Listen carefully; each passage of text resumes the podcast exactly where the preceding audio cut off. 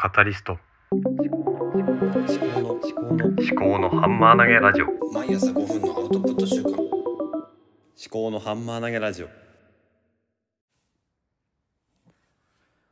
えっ、と、何の話をしようかなーっていうところなんですけどもね、まあ今日は立宮紀子の思考のハンマー投げラジオ久しぶりの、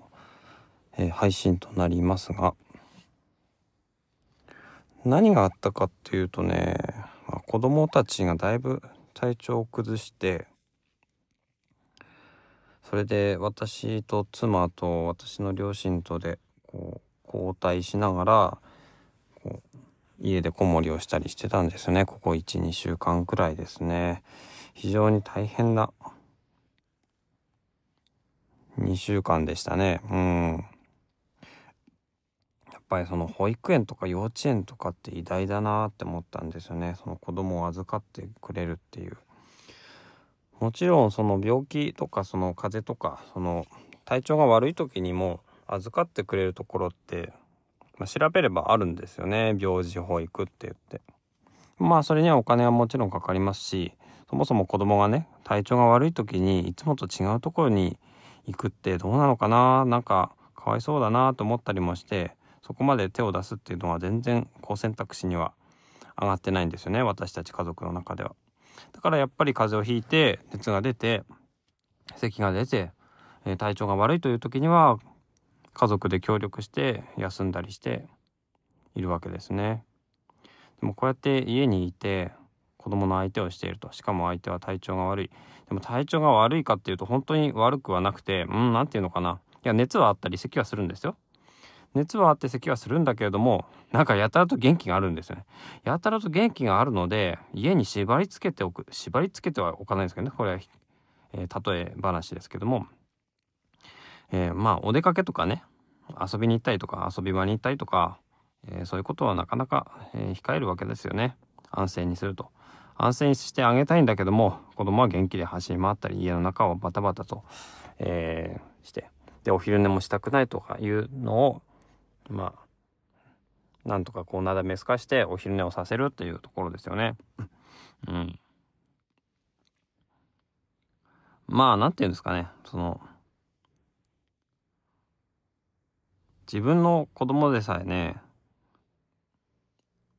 うまいことこう誘導できないというか、うん行動をなんていうのかなまあ自分の子供の行動を制御するっていう考え自体が、うん、間違ってるのかもしれないなって思いましたね。あとは何ですかね、まあ、仕事を、まあ、休むということについてなかなか、うん、なんだろうな。休むことは制度上できるんだけども休んだ後に仕事が待ってるんですよね。溜まってる。溜まった上で待ってるんですよね。特に私の妻の職場はそれが顕著でございまして私の場合はある程度複数人でうん一つの一つというかまあいくつかの業務ですけどもを、まあ、カバーしているので私一人が休んだからって全てがストップするわけではないんですね。まあもちろん私がうん主導権を持って進めていかなければいけないような、えー仕事事業とかもあるんですけども私の妻の場合はもう一人一担当一担当一人っていうような形で自分が休んでしまうと仕事が単純にこう溜まってしまうということですね。で私はリモートワークとかもう家の端末ではできないような、えー状況なんですけども妻の場合はリモートワーク家でできるような状況になっててしかも それでねやっぱり仕事が溜まっちゃうと夜とか朝とかその勤務時間外にどうしてもね妻は真面目なのかなと思うんですけどね。まあ真面目ってねなんかねいいことなのか悪いことなのかもう正直よくわかんないですよね。その難しいです。真面目っていう言葉の解釈っていうのは。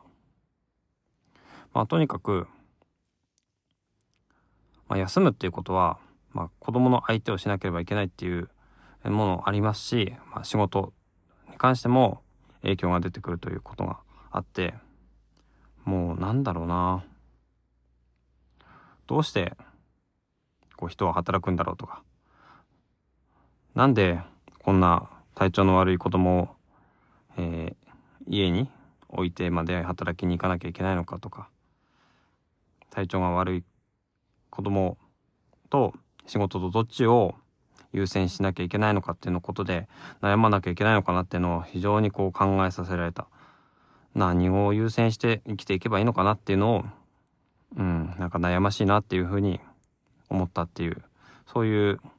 12週間でしたねはいではまた。